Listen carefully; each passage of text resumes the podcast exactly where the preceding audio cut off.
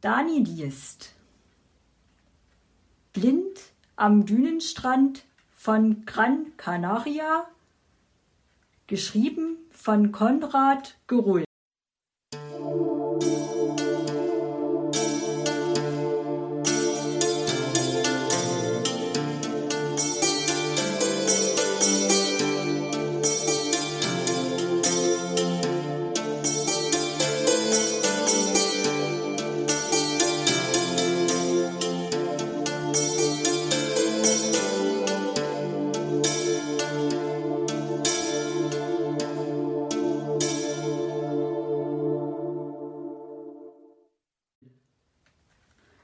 Allein wage ich mich hinaus. Der glatte, nasse Sandstreifen zwischen dem flachen Wasser und dem warmen, weichen, unebenen Sand ist meine Leitlinie. Wird das Wasser tiefer oder überraschen mich schwappende Wellen, dann weiche ich nach rechts aus. Wird der Sand zu uneben, dann gehe ich nach links.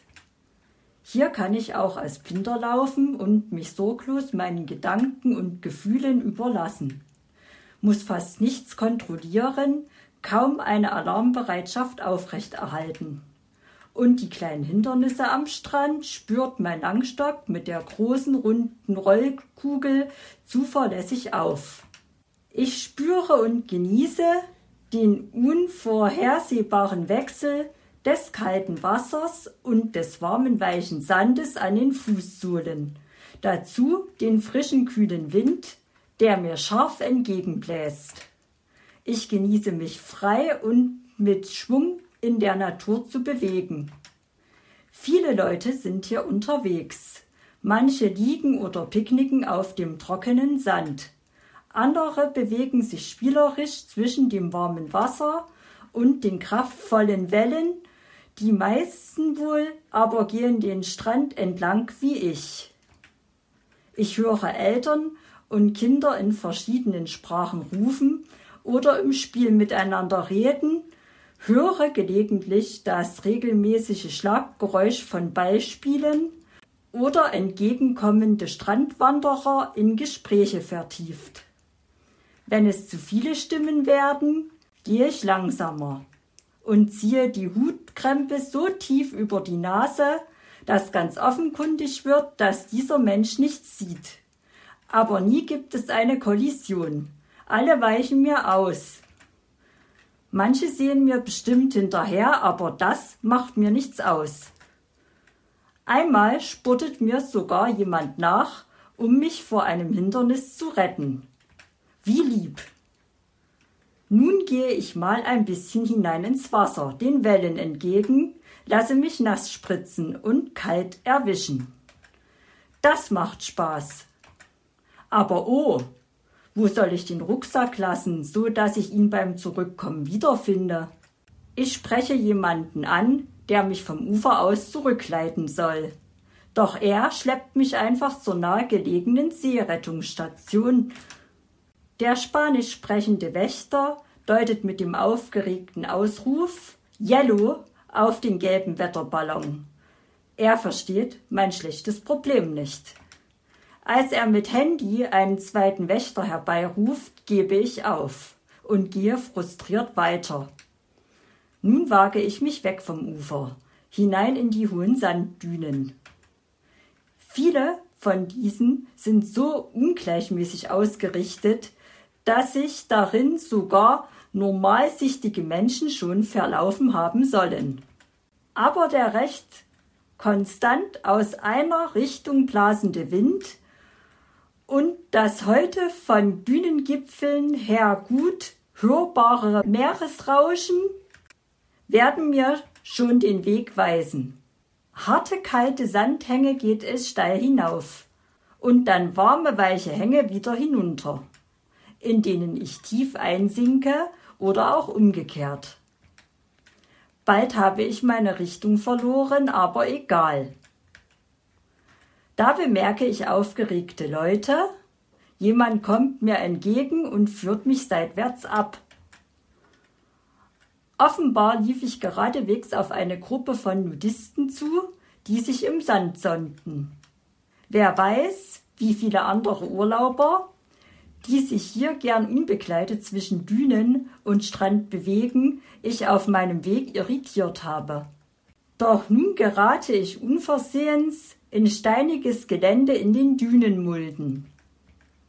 Ich versuche auszuweichen, aber es wird immer steiniger. Barfuß und unvorbereitet kann das durchaus zu Verletzungen führen. Ich besteige einen Dünenrücken, doch erst nach einigen Irrwegen habe ich den Strand wiedergefunden.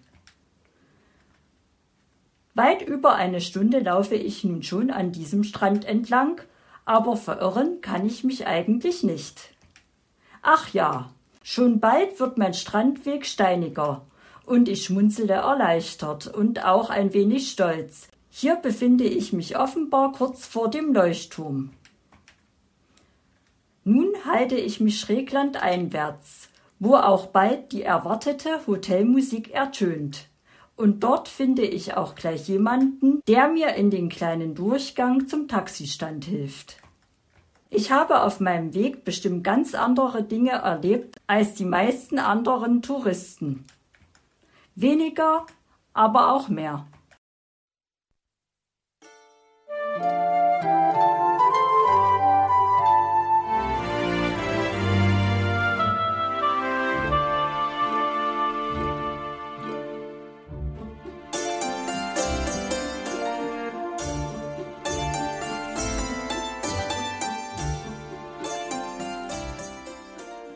Du hörtest eine Audioproduktion von Blinzeln Media, zu finden im Internet auf www.blindzellen.org. Blinzeln schreibt man in unserem Fall immer mit einem D in der Mitte. Wenn du uns gerne kontaktieren möchtest, so geht das einerseits per E-Mail an podcast.blindzellen.org oder du verwendest dafür unser Kontaktformular auf unserer Homepage direkt zu finden unter kontakt.blindzellen.org. Wenn du uns einen Audiobeitrag für die Sendung zukommen lassen möchtest, dann benutze doch hierfür am einfachsten unseren Podcast Anrufbeantworter.